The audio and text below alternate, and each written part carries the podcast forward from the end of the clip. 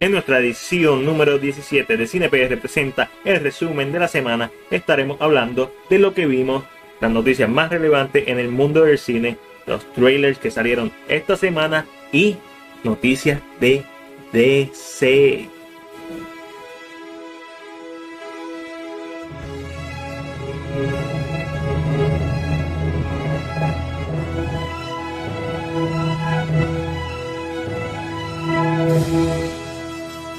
Saludos gente, aquí Mac Díaz Rodríguez de Cine PR, infamemente conocido como Mac. Junto a mí se encuentra Ángelo. y hoy tenemos a un invitado especial, nuestro nuevo colaborador, miembro y creador de contenido, Noel. Noel. Bienvenido al podcast. Vamos arriba. Si Como- quieres pelear con Matiel, le tiras, no importa. Exacto, esto es full contact. Esto es como Bloodsport. Vale. Blood- yo dije Bloodsport.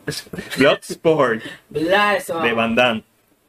Ok, vamos a empezar como siempre con lo que vimos. Ángelo, Como saben, yo veo una semana veo como 100 cosas y una semana veo una sola cosa. Estoy en esos niveles ya.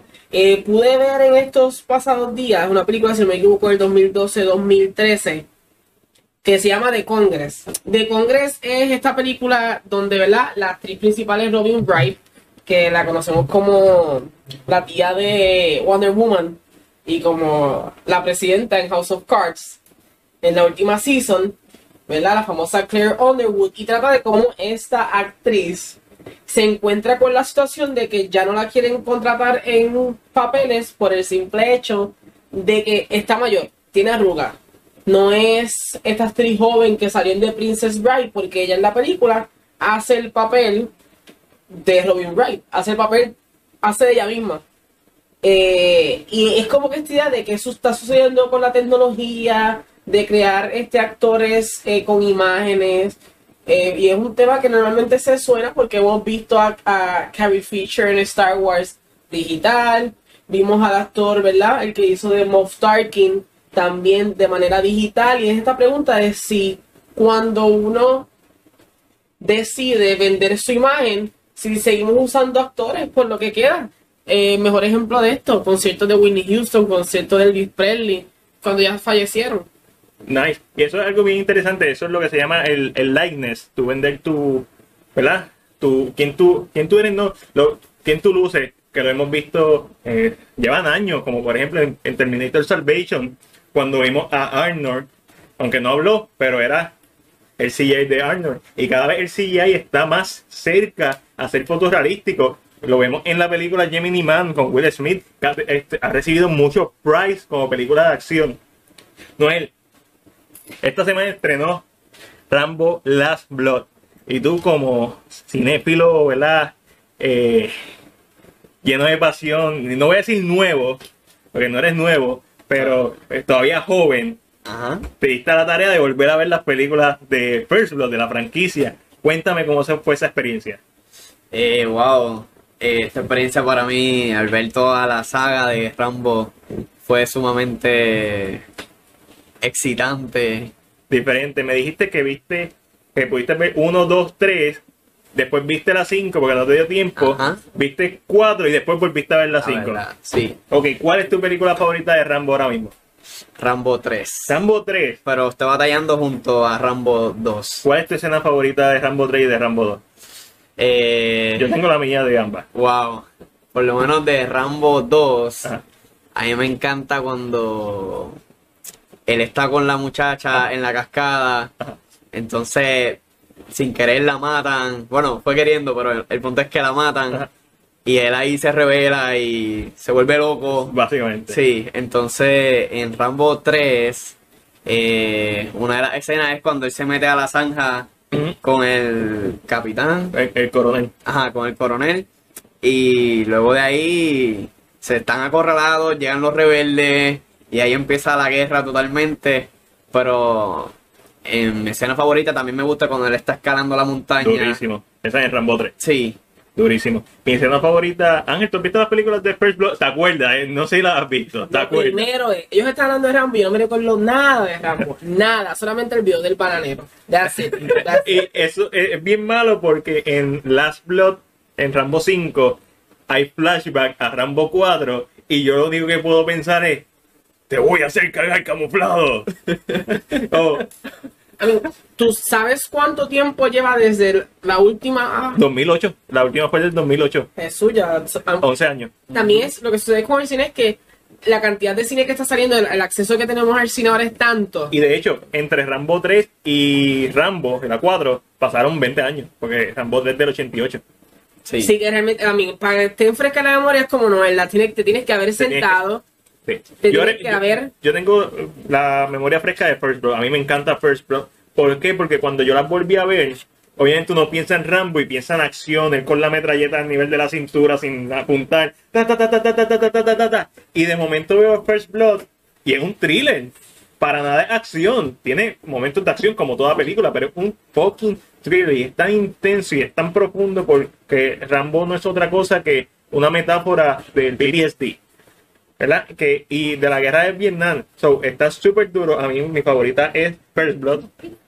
La de Noel la 2 o la 3. Para mí la más floja es la 3. Pero todas tienen momentos memorables. Efectivamente. Eh, la, la 2, a mí me encanta cuando el tipo está buscándolo y él está detrás lleno de lodo. Puso- Uh. que es durísimo. O cuando tira la flecha explosiva. Efectivo, Durísimo. La 3, cuando se caracter- caracteriza, cuando se cura la herida o se la cierra con, Ajá. con básicamente con fuegos artificiales, con la pólvora. Sí. Es durísimo. Todas tienen momentos memorables. Efectivamente.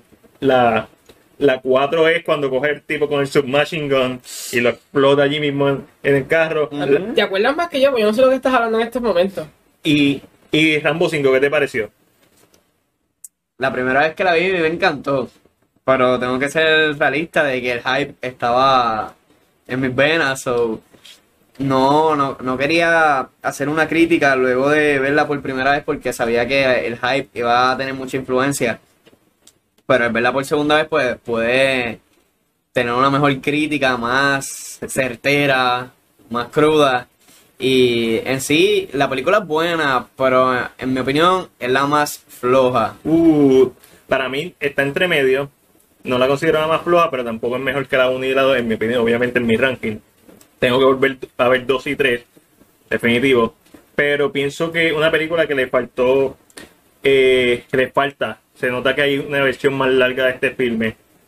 Eh, es una película que su último acto básicamente dura 10 minutos, de acción intensa, satisfactoria, pero 10 minutos, 15 máximo. Al fin, se siente bien rápido, es la película más corta de la franquicia, no dura ni, ni una hora y media. So, está buena, pero no me satisfació como la 4. Y el final es bastante ambiguo y uno no está 100% seguro si el Rambo sobrevive o no. Estamos entrando en territorio de spoiler. Tienen que verla para entender. esto. No, no es un spoiler porque se llama Last Blood. Uno imagina ya y cuando uno imagina ya que, que iba a morir, pero muere o no muere. Y no vamos a hablar de eso, se lo vamos a dejar para el próximo podcast. También viste una de Quentin Tarantino.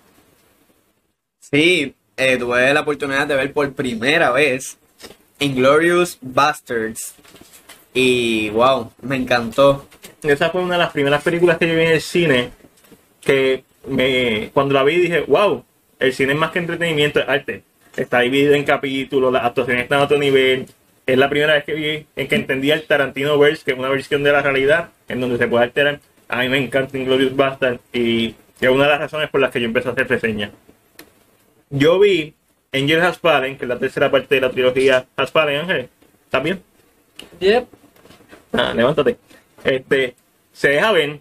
Me pareció bien interesante. La acción es buena, pero el último acto y los efectos visuales del último acto son un asco. No me gustaron para nada. Pero se deja ver. También con Noel vi Astra de Brad Pitt. Me encantó Astra.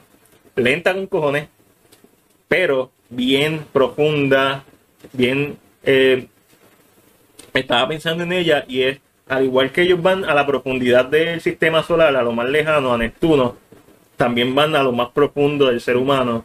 Y es una película bien emotiva, bien filosófica, una película bien completa. A mí me recordó mucho a eh, 2001 Space Odyssey, pero incluso mejor. Es como que tiene todo lo profundo de esa película sin ninguna de las fallas y se entiende todo lo que está pasando. Astra es una película totalmente profunda. Me encantó mucho la actuación de Brad Pitt. Eh, ¿Te gustó más en Once Upon a Time o en hasta, Ah, no, has visto Once Upon a Time. Tienes que verla. Efectivamente, no he podido ver a Once Upon a Time. Espero poder ir a verla antes de que se la lleven de los cines. Pero, en cambio otras películas que he podido ver de Brad Pitt, eh, en, en esta su actuación es deslumbrante. La profundidad que tiene la película en cuanto a su personaje es tanta que desde, desde que comienza hasta que termina la película te mantiene capturado en todo momento. Por lo menos yo no estuve ni un solo minuto desconcentrado, como que a veces uno mira el celular. Cuando, cuando se terminó la película, lo primero que tú dijiste fue wow. Y yo, en mi reseña, dije que esa es la mejor forma de describir la película porque fuiste en un viaje y no necesariamente lo impactante fue el viaje espacial, Ajá. sino el viaje emocional de este personaje. Está tan duro que es wow. Acabo de ver una de las mejores películas del año en casi todos los sentidos. Gran actuación, efectos visuales impresionantes, sonido, Efectivamente. libreto. Ángel Traga.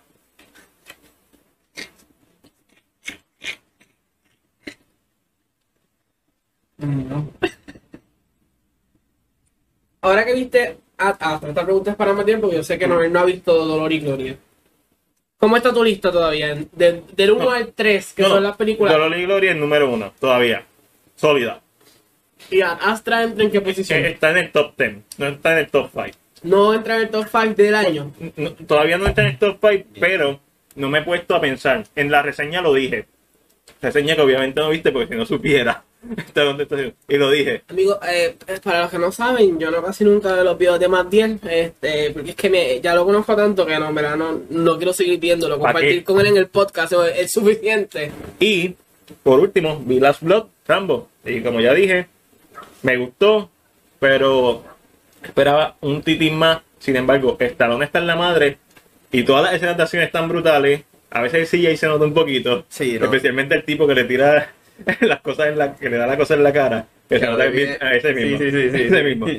Eh, se nota bien CGI, pero deja ver, y me hubiera gustado. Vamos a dejarlo ahí. Y antes de continuar, queremos darle las gracias a nuestro auspiciador. Gracias a nuestro auspiciador. Vamos para Coming Soon, donde hablamos sobre todas las noticias, rumores y temas relacionados al mundo del cine y la televisión. O serie streaming, whatever, porque hoy en día hay tantas cosas y tantos medios para ver las películas. Tenemos que comenzar hablando de el Festival Internacional de Cine Fantástico Luzca, este festival del cual hemos sido parte por los últimos cuatro o cinco años. Es otra cosa, está a otro nivel, hay anime, películas raras, pero super cool, horror, fantasía, juegos de video en la pantalla grande del cine, películas puertorriqueñas, cortometrajes. El festival más completo que hay y el más organizado que yo conozco es el Luzca. Me encanta. Pronto tendremos noticias para ustedes para que sepan cómo pueden asistir. Gracias a CinePR. Y continuamos. Comenzaron las filmaciones de Mortal Kombat y Halloween Kills. Ángelo, ¿cuál te emociona más? Yo sé cuál es tu respuesta. Mortal Kombat. Un jugador eh, de- Tampoco, tampoco soy un No, no, no, jugador tan no, hábil. no un top player, pero es un fanático de los juegos de pelea. No, Claro, mi, mi favorita es Sindel. Dios bendiga a Sindel donde quiera que esté. Noel, ¿cuál es tu más esperada? ¿Mortal Kombat o Halloween Kills? Mortal Kombat, Durísimo. definitivamente. Este reboot tiene tanto potencial.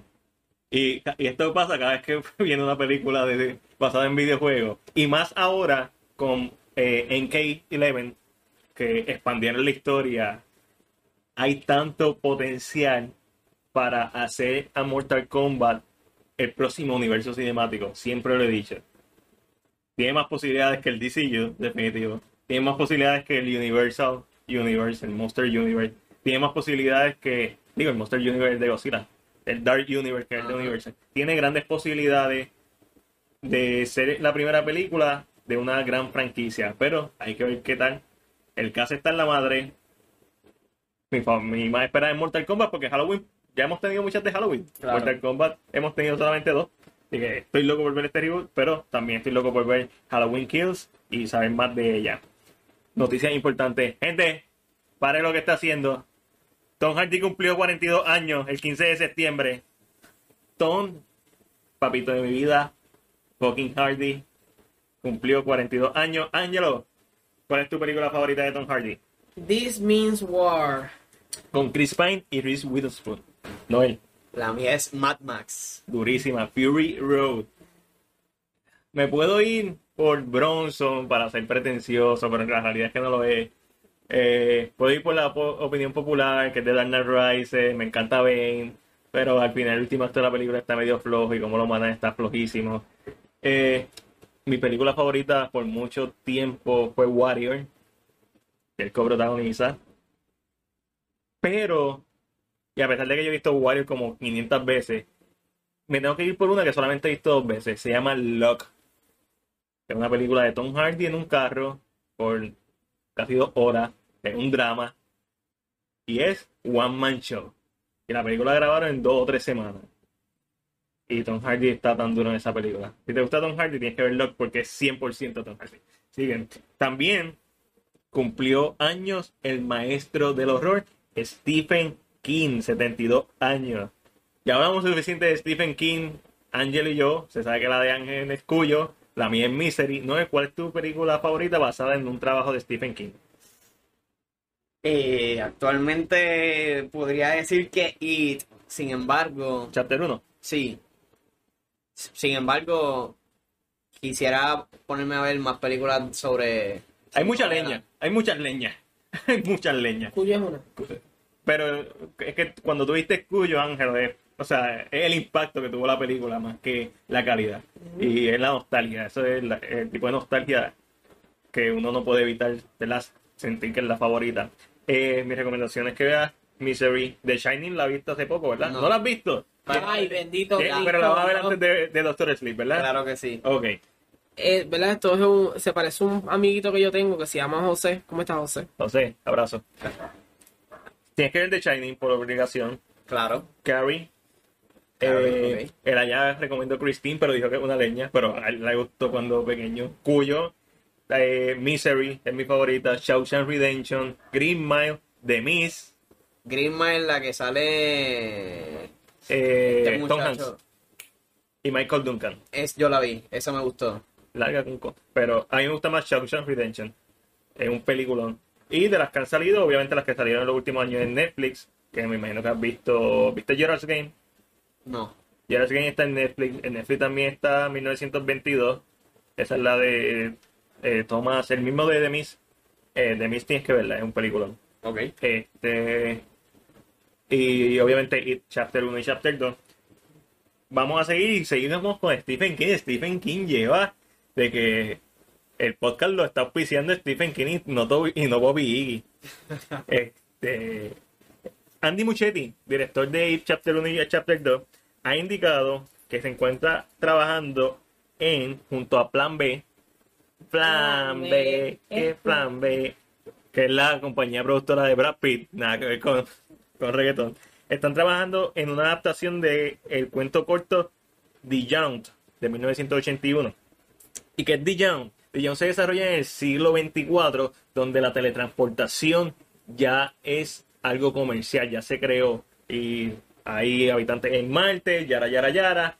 El punto es que la, la historia corta es el papá contándole a sus hijos el origen de The Young, de esta tecnología, y cómo el que la inventó descubrió que para que funcionara las personas tenían que estar anestesiadas, tenían que estar dormidas, porque si no morían o se volvían locos y morían. ¿Qué pasa? Que dentro de la historia se menciona que algunas de las personas que no morían instantáneamente cuando regresaban de la teletransportación, que era instantánea, un segundo, están en un lugar y de- después están en otro lugar, decían que había pasado demasiado tiempo. Like, décadas o millones de años. En la nada. So, va a ser bien interesante ver cómo adaptan esta tecnología. A mí me hace pensar en The Fly, honestamente, de David Cronenberg y con el gran Jeff Goldblum. So, no sé, ah, con esa sinopsis, ¿qué piensan de la película? O del potencial de una película basada en esta historia. Me suena interesante. ¿Y tú, Angelo? Yo siento que esto es todo libreto. I mean, tiene una buena premisa, pero el libreto es quien realmente te vende la historia, cómo se te explique. O sea, que se hacen. Hay películas que si se van mucho al, al, tecnicismo pierden un poquito. Este es el tipo de película que siento que si se va por ahí, perdemos, pero entendiendo que, que es con, con Andy. Muchetti. Andy Muchetti. A mí me encantó lo que él hizo en It Chapter 1, pero It Chapter 2 a mí me gustó mucho.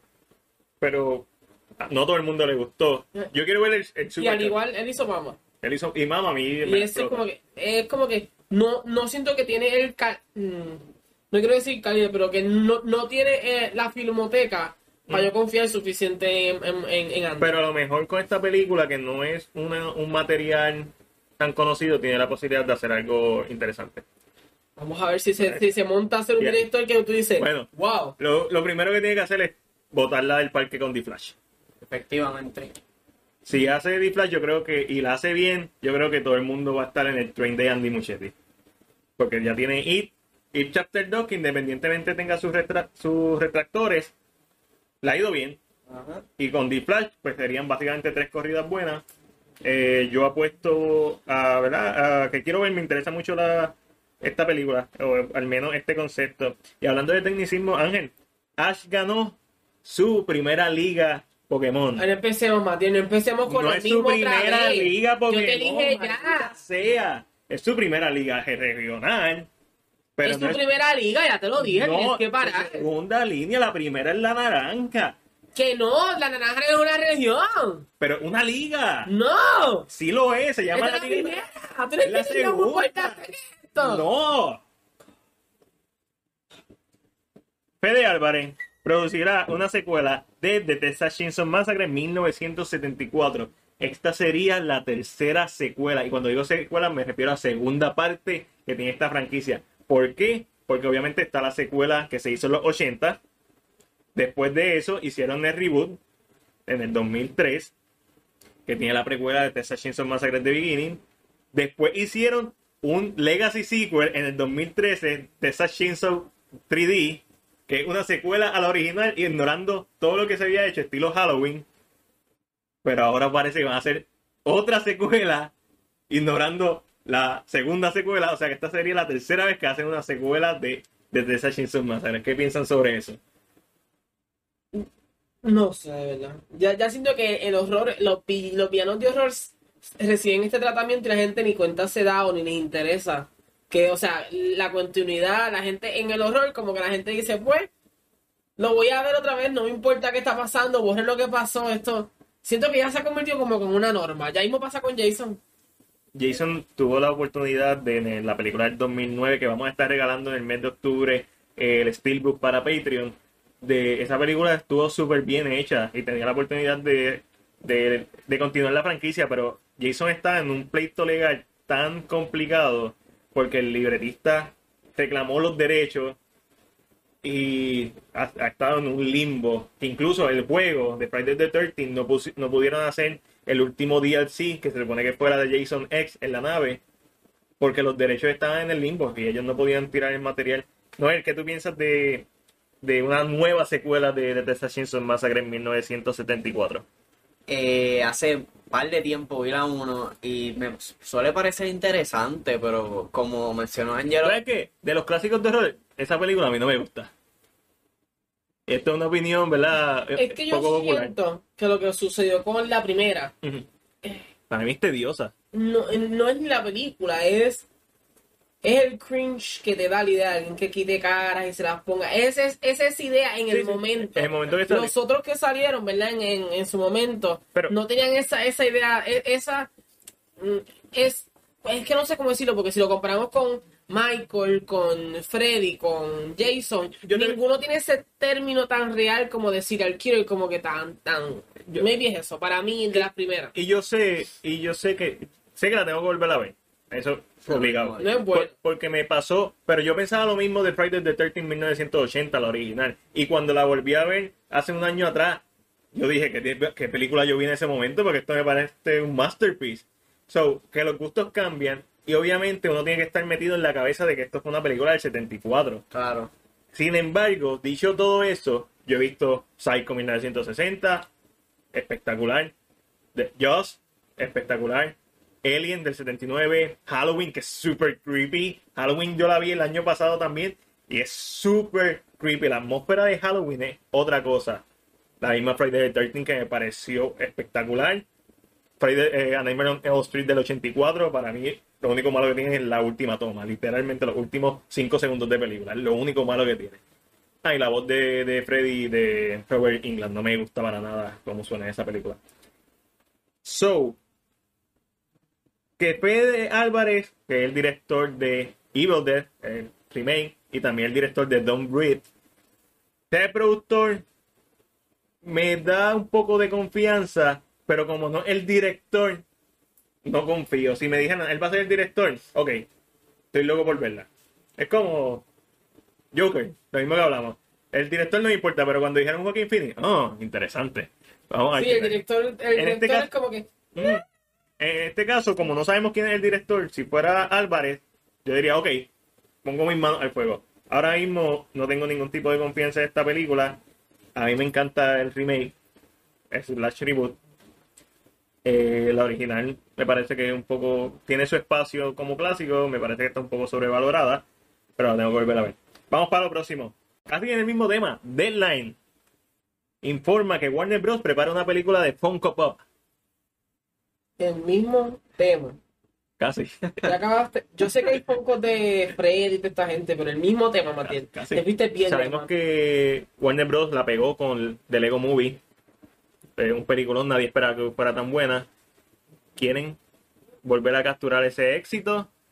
¿Qué piensan de una película de Funko Pop? ¿Podrán capturar ese? Esa es la pregunta correcta. I mean, Funko es ahora mismo una de las compañías con mayor control del mercado En ese, en ese aspecto. Y la ventaja que tienen es que tienen varias licencias. Que pueden usar personajes de un rango de cosas sin tener que... porque tienen las licencias. Igual que con Lego. Eh, funciona. Yo puedo ver los cortos de Funko cuando los suben a su página y me pueden entretener. Pero una película completa... Para que Lego funcionara tuvo que tener un tema más allá de los Legos. Exactamente. ¿Qué vamos a hacer con Funko? ¿Va a ser una película solamente de Funko? ¿Cuál es la idea? Al- ahora mismo no confío en la película. Es que como ya, ok, la pegaron durísimo con The Lego Movie. The Lego Batman Movie en la madre. Ninjago a mí me la explotó. A mí no me gustó para nada, es muy para niños. Pero a lo mejor a un niño, que es la audiencia adecuada, sí le gustó. Y The Lego Movie parte 2 me gustó, pero por gran parte de la película no estaba seguro si, si me gustaba. So, que no pienso que pienso que está entre las peorcitas, o sea, de las cuatro que han tirado. Ok. Y Funko van a hacer lo mismo, pues te van a poner un personaje que no, ¿verdad? Un personaje inventado por ellos, un Emmet, y van a traer muchos personajes de licencia, como Batman, como whatever. So, literal, ni siquiera cuando digan la sinopsis yo creo que voy a estar emocionado. Voy a estar emocionado cuando vea la película, si es que es buena. Noel, ¿tienes algo que decir? Para mí, ah, por lo menos hasta ahora, es un poco tedioso pensar una película de Funko, pero todo depende de, de la historia, de lo que nos quieran brindar. Eh, lo- es lo mismo, Lego Movie. ¿Quién iba a decir que Lego Movie iba a ser una buena película? Efectivamente. Ok, Lego, en serio. Lego. Y terminó siendo un peliculón. Pero, Funko quiero, siento que están tratando de repetir el mismo, la misma fórmula. Sí. Y a veces hay que innovar, no repetir. Así que vamos para lo próximo. Hablando de personas que repiten la misma fórmula, pero lo hace con éxito. Sly Stallone, quien ha hecho Rocky Balboa, después hizo John Rambo y las pegó en la China, después hizo Creed y lo nominaron para el Oscar. Ahora tiene Rambo Last Blood durante la rueda de prensa, ¿verdad? El, el press que está haciendo para promocionar Rambo Last Blood ha anunciado que su próxima película es The Spendable 4. También dijo que está tratando de revivir la franquicia de Cobra y Tango and Cash. Yo vi tantas veces Tango and Cash con, eh, con Russell. I love Tango and Cash. Eh, y también, y esto ya lo habíamos hablado hace meses en el podcast, todavía confirmó que tiene ideas para hacer una nueva película de Rocky. Obviamente no va a pelear, va a entrenar a otro boxeador que no va a ser Adonis Creed. So, estamos cool en esa parte. Lo que no estamos cool es con que Netflix nos robe el nombre de nuestro segmento Netflix and Chills y ahora tienen una categoría en donde van a poner lo que esté trending básicamente. En octubre van a poner películas de horror y así me imagino. Ok, mira, yo tengo un problema con eso. No es tanto que nos hayan robado el nombre. Bueno, Es que nosotros se lo cuando- robamos al mundo. Exacto. Pero es que cuando yo invito a alguien a Netflix and chill, lo menos que hago es ver Netflix. so, no sé si las películas que van a tener en esta categoría son películas que tú las puedes poner, pero no De las vas a ver. Una película que Películas de fondo, películas de. de. de, Polisacada- de relleno. Pol- Police Academy, excelente película de fondo. No sé, me cuando mi pana me dice, ah, vamos pa. Ah, quiero Netflix and chill. Yo sé lo que tú quieres, chill. so, no sé si ellos entienden lo que significa la frase o se les fue por la cabeza y creen que es como que literalmente Netflix, no sé. No, no sé, no sé. Hay que esperar que anuncie las películas y vamos a tomar la decisión de... Ángelo, esto te va a gustar a ti. Will Ferrell y Ryan Reynolds preparan un musical de A Christmas Carol. Porque Christmas Carol sea mi película de Navidad favorita, no significa que me haga, Te va a gustar. haga feliz, me, me emocione que esté Will Ferrell en el proyecto. Lo que, para en el tema más serio, mi película favorita es una historia que la puedes convertir en mil historias diferentes, con mil personajes diferentes. Lo vimos hace poco, en hace dos, tres, años- dos años atrás, con la película que hizo este hombre, se me olvidó el nombre de él, eh, que sale en...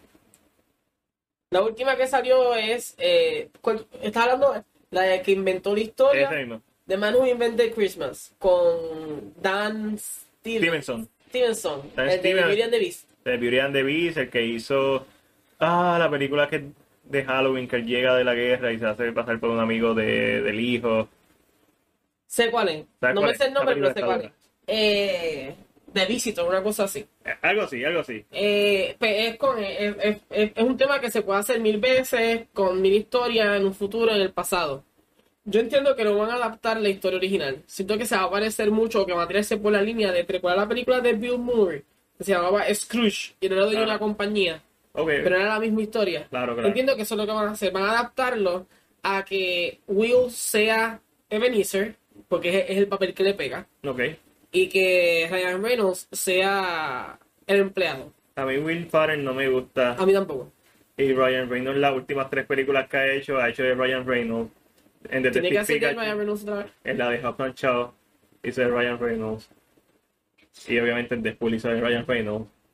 So, Tiene que volver a si hacer de a Ryan ser de Reynolds. Ryan Reynolds, voy a quedar bien decepcionado. Hablando de actores que están cansados de hacer lo mismo, Sean Penn ya no quiere hacer papeles en donde su personaje muera. La, la famosa maldición de Sean. Exacto. Él no murió en Silent Hill, para ser justo. En todas las demás películas que recuerdo, él ha muerto. En Equilibrium murió. Obviamente en The Lord of the Ring, The Fellowship of the Ring, murió. Este, en Game of Thrones murió. Eh, so, y la gente ha cogido el meme, obviamente, de que siempre mueren las películas, que es bastante accurate. Pero entonces él ha dicho que no que está escogiendo papeles activamente, que no, su personaje no muera, que sobreviva. Y aquí es el punto. Si ahora, va si de ahora en adelante va a escoger personajes que vivan, eso no es tampoco predecible, eso también es predecible. ¿Sabes qué? ¿Cuánto trabajo le dan a Sean Ben hoy en día? Vamos a pensarlo de esta manera. No, la pues. última vez que yo lo vi, ¿Tú crees que que me recuerdo en Game of Thrones, no sé cuánto fue, hace ocho años atrás. Lo están type, typecasting. ¿Hay algún tipo de typecasting que sea de muerte? Pareciera, pareciera que todos los que dan son para... Es que es muy ¿Será, bueno. ¿será actor. Ben el Andy Serkis de la muerte? Literal, es que es tan buen actor a- a- al momento de morir que yo creo que por eso es que estamos en este, en este debate. Sí. ¿Tú qué tú crees, Noel? Bueno, si eres bueno muriendo y, y- y si eres bueno muriendo y en todos los papeles que hace, Es como si Morgan Freeman dejara de hacer documentales de voz. ¿Por, ¿Por qué? Exacto. efectivamente. Ok, Y en un tema un poco bastante... Más serio. Mucho más serio. Después del chiste que estamos haciendo, vamos a un tema más serio. Mucho más serio, lamentablemente tenemos que decir, y ¿verdad? darle pésame a la familia del productor puertorriqueño Esteban Lima, productor de filmes como eh, Antes que cante el gallo y Under My Nails, que ¿verdad? Eh, falleció, mucha ¿verdad? fuerza en este momento de dolor a su familia. El show tiene que continuar, vamos a pasar a nuestra sección de trailers, donde obviamente hablamos de los trailers más importantes o destacados que salieron durante esta pasada semana. Comenzamos con Ford vs Ferrari, el segundo trailer salió y está en la madre. Demasiada historia para mi gusto. Creo que vi toda la película en ese trailer.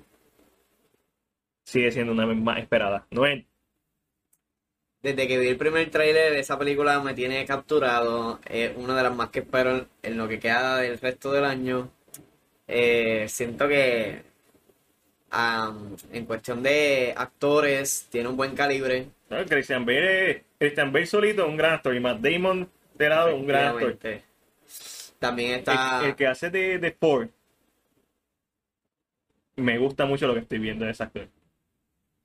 No sé qué tanto va a hacer en la película, pero lo que he visto de ese actor me gusta mucho, incluso más que Matt Damon. Ok. También aparece eh, el que hace de Punisher. Eh, John Bertrand. Sí. Eh, y siento que esta película se puede... Nada, se va a colar. Yo sí, quiero que se, se puede colar en los Oscars. Esto es de. James, eh, ¿cómo se llama? Eh, el director de Logan. James Mangold. Mango.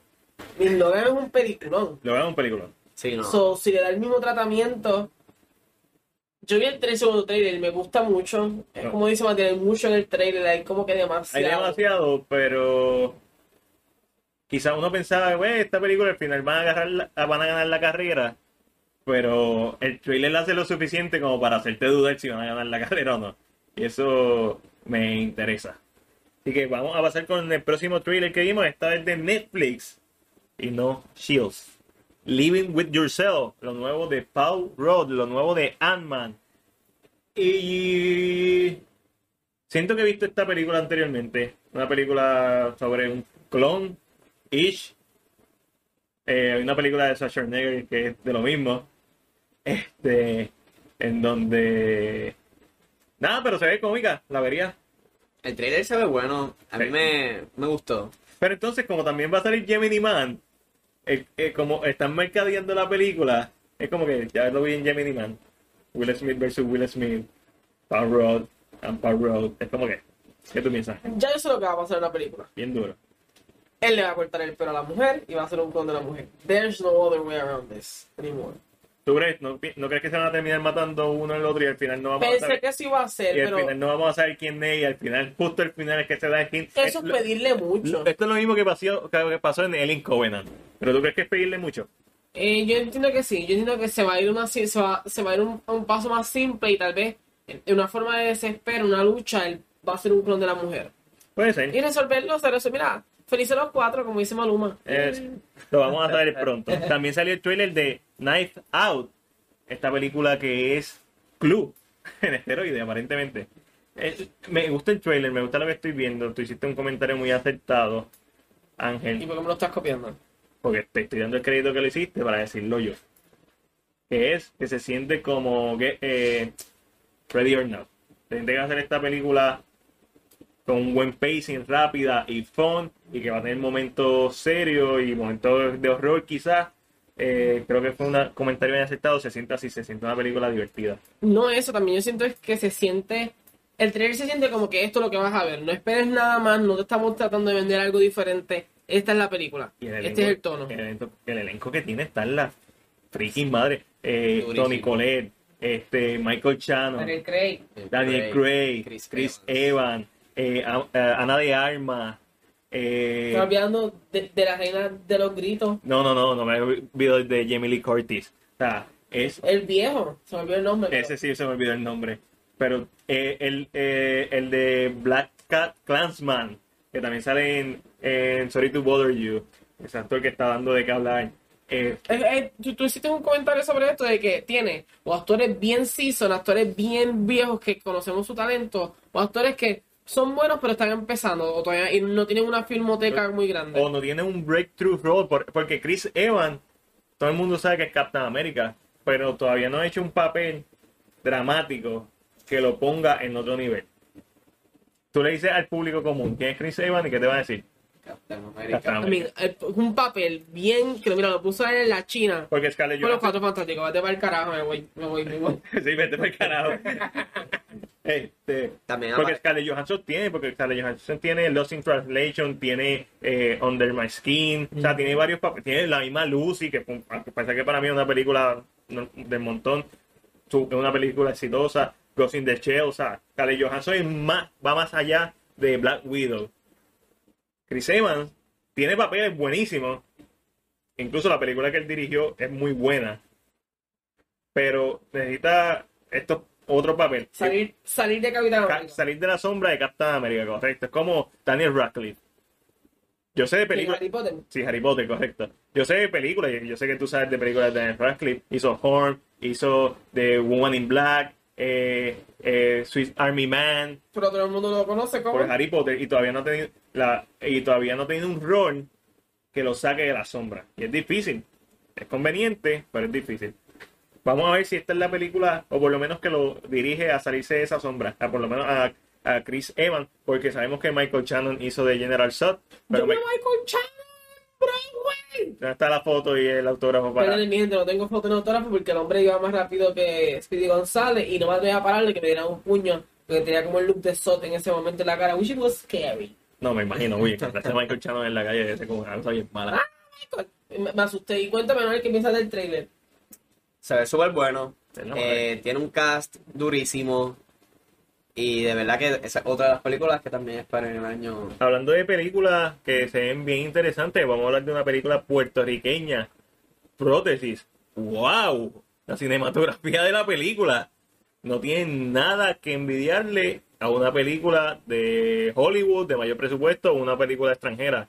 Visualmente se ve espectacular. Estrena el 3 o el 4 de octubre, la primera semana de octubre. Yo la voy a ir a ver. Uno, para apoyar lo que de aquí.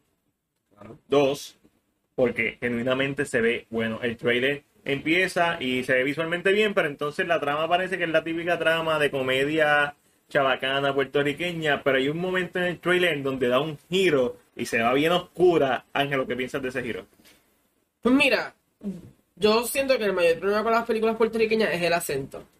Y es que nosotros, o por lo menos yo, no quiero hablar de todo el mundo, pero en mi caso, yo no me crié con películas puertorriqueñas. Yo no he conocido que era el buen cine puertorriqueño. O sea, eh, te puedo mencionar, como mencioné la vez pasada, eh, películas como La Guagua Aérea. Yo puedo sacar películas puertorriqueñas que son buenísimas, pero entonces todo lo demás. Entonces, como que el acento a mí siempre me ha throw off, porque estoy acostumbrado a lo que tú mencionas. Estas comedias chabacanas, estas películas que no tienen nada de seriedad, cuando sí sabemos que hay talento en el país. Entonces, cuando veo el trailer, lo primero que menciono es la cinematografía. Parece un, parece un indie movie que salió de estos estudios pequeñitos y tú dices, qué peliculón. Nada más con lo como se ve. Eh, y entonces como que lo, lo sigues viendo y lo que menciona eh, Mac, como que dice, "Eh", se siente como que está como que en este relajito de ay, y de momento hace un cambio que no sé de, de dónde es, de dónde viene el cambio. No, es casi el final. Y te quedas como que- Y cambia la música, pero yo, como yo vi el ¿Qué trailer está dos pasando? veces, ¿Qué está pasando? es bien sutil como hacen el cambio. Y al final, cuando se termina el trailer, uno se siente inquieto. Porque no sabes realmente qué tipo de película va a ver. Y eso es lo más que me interesa. Y lo importante de esta cosa es apoyar este tipo de cine. Ahora, porque muchas veces eh, se apoya el cine chabacano. Chabacano me refiero a que es más esta comedia común que nosotros hacemos. ujú, Que si te puedes reír en un momento, que pero no tiene nada de malo. Definitivamente y tiene sus públicos, Pero tiene también se necesita apoyar este tipo de películas que son más serias. Estos, estos proyectos pequeños que hacen estos estudiantes. Este tipo, I mean, hay mucho talento. Es una de las cosas que me encanta del Luzca Film Festival, que no- le da la oportunidad al talento joven a mostrar sus cortometrajes. Y hay que apoyarlo, definitivo. Estas películas como Otra boda en Castañeda, a pesar de que esa pues, la ¿Viste tiene... la segunda parte? No, porque no he visto la primera, quiero ver la Yo primera. tampoco, por eso no fui. Exacto, Que me gustó el trailer, exacto. pero dije, no puedo ir porque siento que va a haber algo en la historia que no voy a entender. Es posible. Y supuestamente está en YouTube, pero no la quiero ver en YouTube, a menos que sea una fuente oficial. A menos que sea el canal de A ellos. menos que sea el canal Pero de- entiendo que para comprarla va a ser bien. a- a- habría que ir entonces al Instituto de Cultura, algún lugar que tenga la película. Exacto. Para- estamos en ese proceso. Si hay pero mensaje, quiero- nos escriben un mensaje por inbox, por, por favor. favor.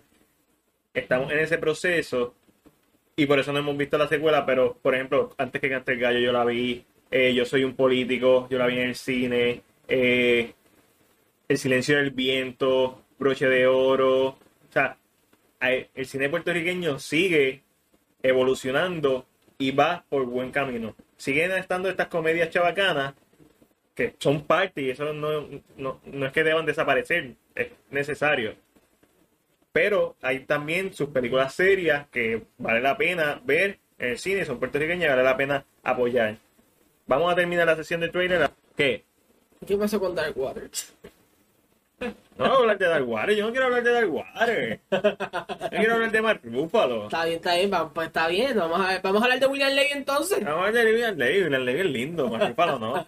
No, eh, el trailer de Dark Water se ve espectacular. Este, es de los mismos creadores de The Post y Spotlight. Obviamente la película está basada en hechos reales. Oscar Contender lo más seguro. Nuestra novia Anne Hathaway, que pensando, pareciera que puede estar nominada por lo que se ve. por lo que se ve, pero hay que ver si es esa escena la que tiene. Imagina. Este, ahora sí, el último trailer. En brazos de un asesino. Esto tiene nombre de novela erótica. En la portada con William Levy, así Sin sin camisa, camisa, como- una pistola en la como- mano. Como Flavio. Fabio. No, Flavio. Fabio. No es que es Flavio. Fuck you. Fuck you. Este, Eh, Por favor, corten esto, por favor. Apaguen esto, apaguen este micrófono. yo personalmente puedo decir que luego de ver ese trailer quiero verla. ah, me interesó lo suficiente para verla, especialmente la coreografía final de pelea, pero Ángel dijo el comentario que más la gente ha dicho sobre el trailer. Ángel, ¿a qué se parece? Tiene como un poquito de transporter con un toquecito de Hitman. Sí, y brutal. Pero, ¿sabes por qué no me sorprende el trailer? Muy, es muy buen trailer. Pero ¿por qué no me sorprende? Porque Yo me da la misma calidad. largo. Me da la misma calidad de las series de narco que existen hoy en día en, Bien duro. las series de narco que existen hoy en día en, en, en, en la televisión, eh, Señor de los Cielos, esta calidad que no me, no me convence todavía, Sí, sí. Pero de hecho, Prótesis se ve mejor. La verdad. Visualmente, Prótesis se ve mejor. Eh, me interesó lo suficiente una producción que William Levy está pro- produciéndola. Creo que coescribió la película, la escribió, está protagonizándola. Por el grip para Hollywood, Él ya está en Hollywood, él ha hecho peliculitas en Hollywood, peliculitas. ha hecho papeles pequeños en películas en Hollywood. Este, pero entiendo que él está buscando expandir su filmografía y ese breakthrough en el cine. La película no en inglés, eh, en español, todo eso es interesante. Y hay que ver, hay, hay que verla. Le voy a dar el break. Y vamos a pasar a nuestro último tópico que es la esquina Marvel y el rincón DC, donde hablamos sobre todo lo relacionado a filmes y series de Marvel y DC. Esta semana no hay noticias de Marvel. Qué raro, pero qué bueno porque tenemos menos de qué hablar. Y tampoco hay noticias del Snyder Cut. Qué raro, pero qué bueno porque tenemos menos de qué hablar. Aún así, hashtag release the Snyder Cut. Queremos ver la versión de Zack Snyder de Justice League. No la atrocidad que nos trajeron de Joss Whedon, que se deja ver, pero cada vez que salen detalles del Snyder Cut, uno no puede dejar de pensar, wow, la película que nos tenían iba a ser épica y lo que queremos ver es eso, si iba a ser tan buena como uno la imagina o quizás es igual que la versión de Joss Whedon. Ahora sí, vamos a pasar a las noticias de DC, comenzando con el Batman Day. Se celebran 80 años desde la primera publicación de el icónico personaje Batman. Ángelo, ¿Qué pasó con Batman? película favorita de Batman. Batman a Robin. Bustero. 1997. Eh, pero espérate, ¿animada o Película. Película favorita de Batman? Ajá, De Batman. de Batman. ¿Estás seguro? No, el bebé ¿Sabes qué película me gustó? A mí, no, no quiero ir por los live action porque siento que eso es algo más común y hay muy Todo el mundo va a decir The Dark Knight. Es muy cierto. Pero yo me iría por The Mask of the Phantom. 1990. No me sale el último nombre. O The no. Es que te complicado. Es que en la, a la anima, Batman en animación a mí me ha gustado mucho. Es- yo estaba viendo un ensayo en, en YouTube sobre esa película y el ensayo obviamente es toda una opinión, el ensayo al fin, pero el ensayo era sobre la película perfecta de Batman y es esa. Y la describe paso por paso por qué es la película perfecta, es una película que te, te cuenta el backstory de Batman, te cuenta una historia de amor, te cuenta una historia de detective y también tiene la acción de Batman. Eh, excelente película. Gracias, gracias. Pero pregunto si era anima. Porque sé que mucha gente se ir por el Dark Knight. No, pues no, de Dark Knight no cuenta. Cuando uno sube este Ya de- como default. No se vayan por el es- default. como- mejor película de superhéroes, uno se tiene que imaginar automáticamente, entre paréntesis, The Dark Knight no cuenta. Porque es la mejor. La segunda mejor. es la viene Joker. ¿Tú crees que Joker? La tumbará. Yo veo cada dos o tres años de Dark Knight y cada vez que la veo como que, wow, esta película sigue siendo la mejor de superhéroes. ¿No piensas que Joker puede ser una película que la ves una vez y se hace más difícil verla una segunda vez? No, no, no, no. Yo pienso que al igual que Dark Knight y otras películas, Joker va a ser un hito, o sea, a elevar el género de superhéroes, a, a transformarlo. Y esto lo hemos visto, obviamente, Superman la original fue la primera, pero en Batman 89, después X-Men, esta otra película que pone el género de superhéroes con esa primera escena, como que wow.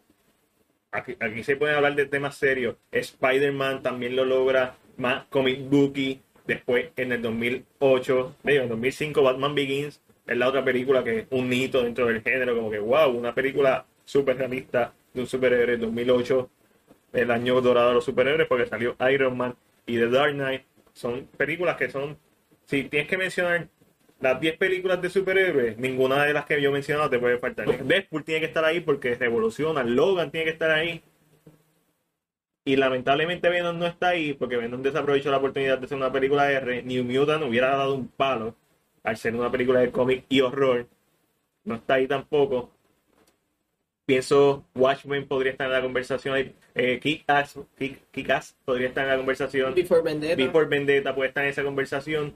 Pero Joker, ¿verdad? En base a lo que hemos escuchado, puede ser que se lleve un lugar dentro de estas películas icónicas que de aquí a 20 años vamos a estar siguiendo mencionándolas. Puede ser, les digo el miércoles. Puede ser que sí, puede ser que, Puede no. ser que no. Puede ser que lo mejor que tenga sea Joaquín Phoenix. Exacto, el director. Puede ser que Joaquín jale la película. Hay, hay muchas cosas, es lo que hemos hablado antes. La película está siendo bien hypeada. Sí, Demasiado, demasiado. diría yo. Eh, y eso como que un poco está como que cegando, como que yo sé que Joaquín va a hacer un trabajo No, excepcional. Porque siempre lo hace. Eh, es como que que, eso no me es lo que se espera de él. O sea, él, él siempre da trabajos excepcionales. The Master, Her, eh, I Wish You Were There, eh, Don't Worry, He Won't Get Far on Food. O sea, Joaquín Phoenix lleva años siendo excelente. So, uno espera excelencia. Este, no es tu película favorita de Batman. Claramente, como mencionaste hace un rato, diría Dark Knight, pero Esta es la que diría todo el mundo. claro está. Pero me gusta mucho Batman Begins. Batman Begins, Sí. dura, a mí me gusta mucho. Incluso a veces más que The Dark Knight. El único problema de Batman Begins, en mi opinión, fue el presupuesto. Si Batman Begins hubiera tenido el presupuesto de The Dark Knight, en mi opinión sería mejor película, aún no teniendo a Heath Ledger. ¿Por qué? Porque Batman Begins se nota su presupuesto en escenas como la muerte de los Wayne. Se nota que están dentro de un estudio grabando. No se nota una- un, un- un callejón real. Se nota una escenografía. En Vale. The Dark Knight tú nunca notas eso. ¿Por qué? Porque tenía el presupuesto para cerrar calle. So, y también las escenas con el Tumblr. Se nota que están en un estudio. O sea, hay un par de cositas que en Batman Begins, aspectos técnicos y de presupuesto que hacen que les restan un poco. A pesar de que para mí es la mejor de la franquicia, establece el personaje de Batman y Bruce Wayne de manera maravillosa. Y la película que revivió a Batman. Y, básicamente llevó al género de superhéroe a otro nivel, porque sin Batman Begins no hay un The Dark Knight, y sin un Batman Begins no hay un Iron Man. Hablando claro. O sea, esa versión realista, porque la primera fase del NCU es la versión más realista del NCU. O sea, eh, mi película favorita de Batman, por el momento, me tengo que ir con Batman and Robin. No, mentira. Me tengo que ir con The Dark Knight Returns parte 1.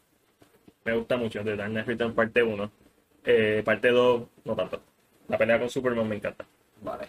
Además de Batman Day, salió la primera imagen de Superman Red Son. Eh, a mí me encanta ese cómic. Estoy loco por ver esta película. Es como de Long Halloween. Como que quiero ver de Long Halloween en un- una versión animada. Quiero Y ver. de Superman que ver de Redson. Sí, quería ver de Red Son. Estaba loco por verla. Sí, A mí me encantan los What If. Los Elseworld, en el caso de DC. Eh, interesante. A mí, yo no estoy siguiendo mucho la, la animación hoy en día. Eh, sé que son. eh, eh, esto es un Elsewhere, ¿correcto? So que eh, va a salir solita en. O sea, no es continuidad Sí, de no, no nada. es continuidad de nada. Es como Gotham by Gaslight o Batman Ninja, no importa. Ok. Tú la Veremos a, ver. ver, veremos a ver cómo.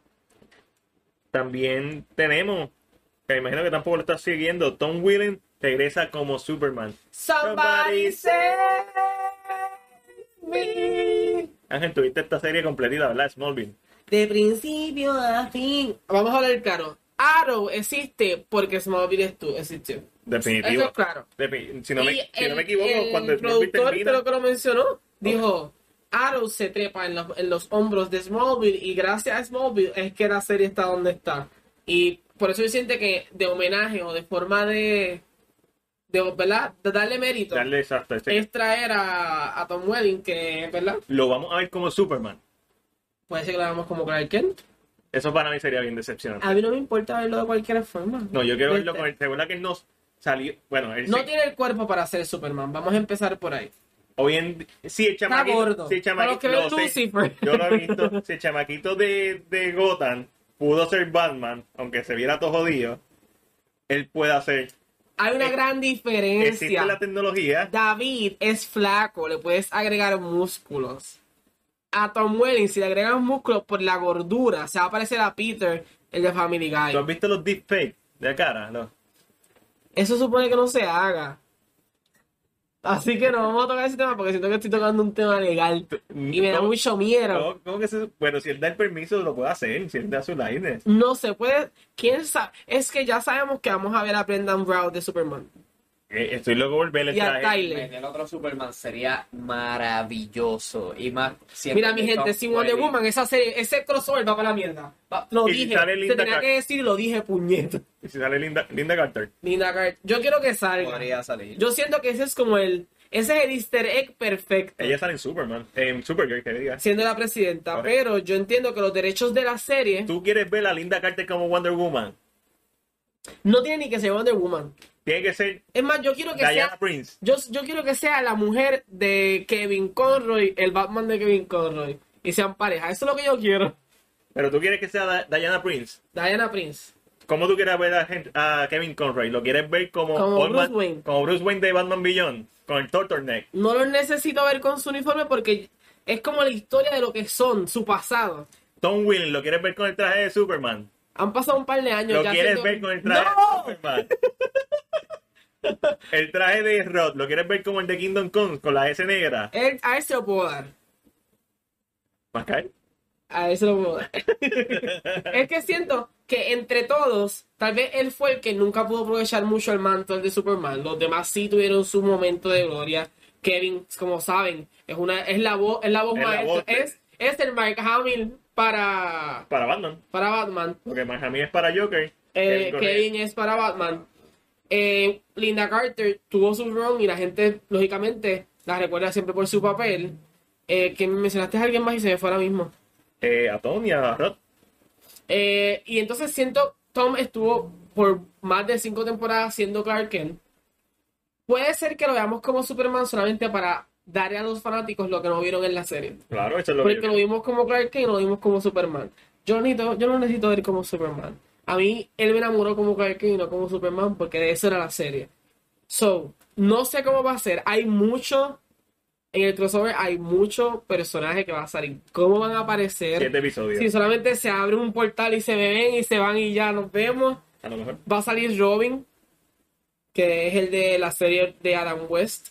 Exacto. Yo entiendo que ese Robin, como lo dije cuando había mencionado, yo entiendo que él va a estar en un universo donde Batman está muerto. Claro. Y él es el que está.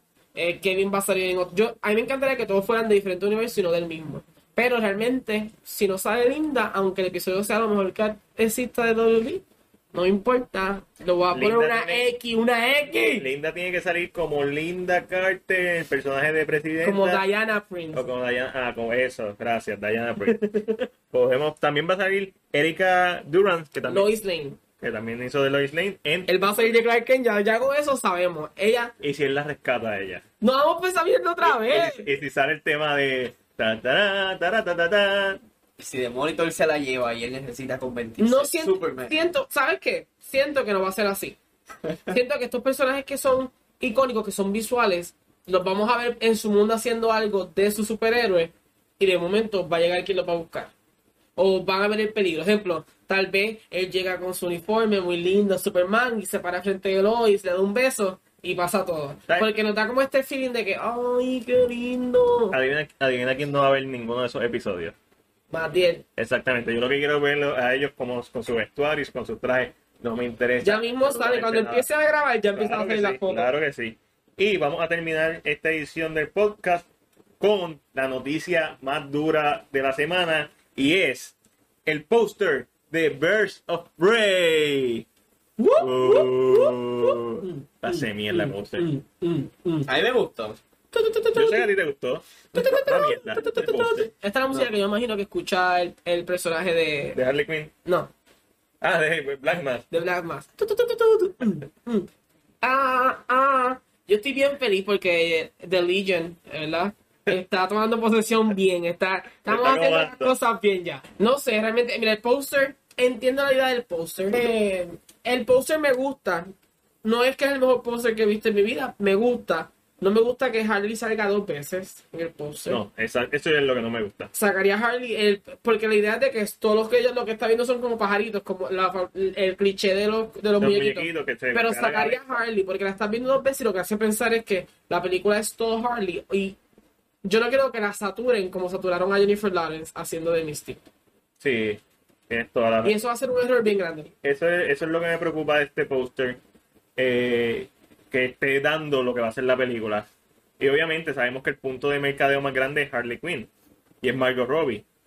Eh, porque Ian McGregor es un gran actor, pero nunca ha sido un actor taquillero. O sea, no es un blockbuster. No es un Tom, un Tom Cruise. y, su único eh, su único papel que puede jalar mucho ahora mismo es Obi-Wan Es Obi-Wan, correcto. Y eso no es restándole talento, porque Iwan McGregor es uno de los actores más talentosos que hay en Hollywood. Sino que eh, su filmografía está llena de excelentes películas, pero no necesariamente películas que sean taquilleras en- para, o, populares para la masa. So, me preocupa mucho que el trailer nos esté dando lo que es la película. Sí, que, que estemos. Que no est- na- lo que se pensaba que iba a ser una película de Harley, Harley va a ser el main point y vamos a perder todo lo demás. Tienen la Y, oportunidad y de muy hecho, grande. eso es lo que va a hacer porque la productora es Margot Robbie. Margot Robbie lo que quería hacer una película de Harley donde Harley tuviera amigas. So, eso es lo que vamos a ver. Yo creo que eh, el marketing tiene que ser bien Te inteligente. pregunto, Sí. ¿Evan McGregor va a ser de las amigas de Harley? No sé. ¿Viste a Sass? pues sí, vi a Sass. Es interesante lo que está sucediendo con el personaje. No, no, no lo es. Me parece un asco de personaje. Como se ve. Es el, es el novio de Black No, Mask. no, esto no me molesta. Lo que me molesta es de la misma forma que me molesta cómo se ve Jared Leto como el Joker. No es la actuación de Jared que Leto. están monta haciendo los más, más de ahora. Están No, creando no, no, no. Di- Víctor Sass en los cómics, tú lo conoces porque tiene cicatrices de cada vez que, que mata a alguien se corta. Obviamente, la imagen es muy pequeña. Ese es Víctor Sass. La imagen es muy pequeña como para no apreciar al personaje. Pero no. Y obviamente hay que tener en cuenta que estos son pajaritos que está viendo Harley Quinn. Solo estamos viendo desde la perspectiva de ella. Y quizá un asesino en serie, ella lo ve como una persona agradable que es lo que yo siempre pensé que debieran hacer en Suicide Squad, que el Joker de Jared Leto no lo viera con tatuajes porque así es que lo imagina ella, no porque él los tenga. A mí me hubiera parecido fenomenal, hubieran utilizado ese concepto y quizás en otra película podía usar hasta otro actor para interpretar al Joker. No le tenías que dejar caer el peso a un solo actor. Pero aparentemente mis ideas son mejores que las de los ejecutivos de Warner Bros. Hashtag release the Snyder Cut. So, so, él se corta por cada asesinato. Exactamente, cada vez que mata a alguien, él se corta. Mira, realmente con la película yo realmente la voy a ir a ver. Yo, Ah, veo, no, yo yo la- veo todo lo que sale. Eh, ya yo no escatimo. Eh, Hay que verla, porque- Iré a verla. Eh, yo espero realmente, mi, lo que más espero es que por favor no me vendan mucho Harley Quinn. eh, no me... Ya yo te dije, va a ser Harley Quinn y su amiga. A mí es el primer villano gay en una película de superhéroes. Es más, hasta el primer personaje gay grande Sí. en una película de superhéroes, primero que Marvel.